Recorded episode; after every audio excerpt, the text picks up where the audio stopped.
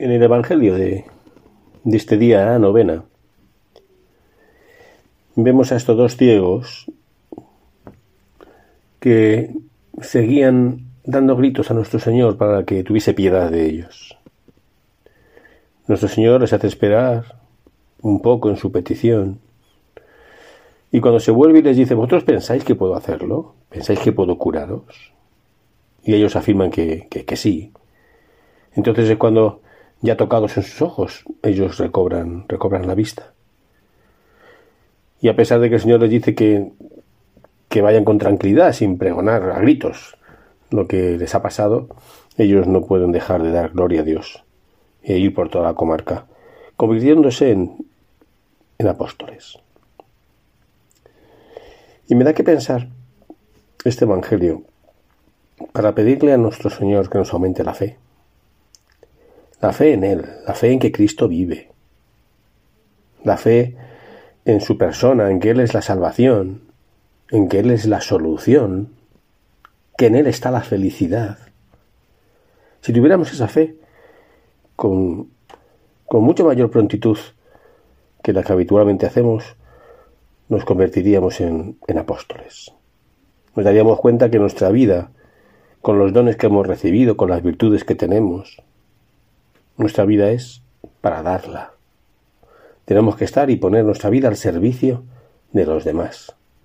Pero siempre, me decía un sacerdote amigo que en una iglesia de no sé qué zona de Madrid se encontró un cartel en la puerta que decía se buscan apóstoles que hagan apostolado dos horas por semana.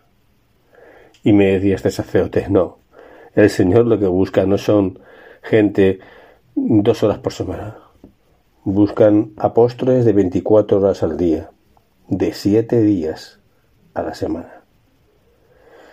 Hay que pedirle a la Virgen en este día de novena que nos haga comprender lo que realmente significa ser apóstol, ser enviado.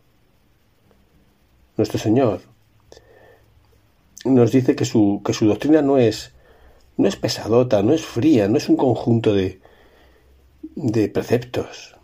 Es algo muy sencillo. Cuando les envía a los apóstoles, no les envía con distintivos o con técnicas o, con tácticas. Le dice, id y predicad, id y hacer amigos. Su ejemplo, el de nuestro Señor, fue el cariño. Cristo generó mucha convivencia a su alrededor. Se estaba muy bien con él. Por eso, yo creo que los apóstoles de hoy día, hombres y mujeres de esta sociedad de hoy, si quieres alguna característica en las que yo pienso que tienes que tener. Yo te sugiero, primera, que seas hombre, que seas mujer, de corazón, con capacidad de querer. Y además, que seas humilde. No somos mejores que nadie. No podemos ir arrogándonos la verdad. Cristo es la verdad. Pero no podemos ir diciendo que somos mejores que nadie porque no lo somos. Ante esas características, hombres y mujeres de corazón, y además humildes, es más fácil tener ese espíritu de nuestro Señor. Ese espíritu que a veces me gusta llamar el espíritu de Maús. ¿Recuerdas? Cuando esos dos huyen a su pueblo después de que Cristo ha muerto, desalentados, descorazonados. Y cuando Jesús se desaparece, bajo otra forma, otra visión, no les recrimina. No les llama, eh, traidores, ¿a dónde vais? No les abronca.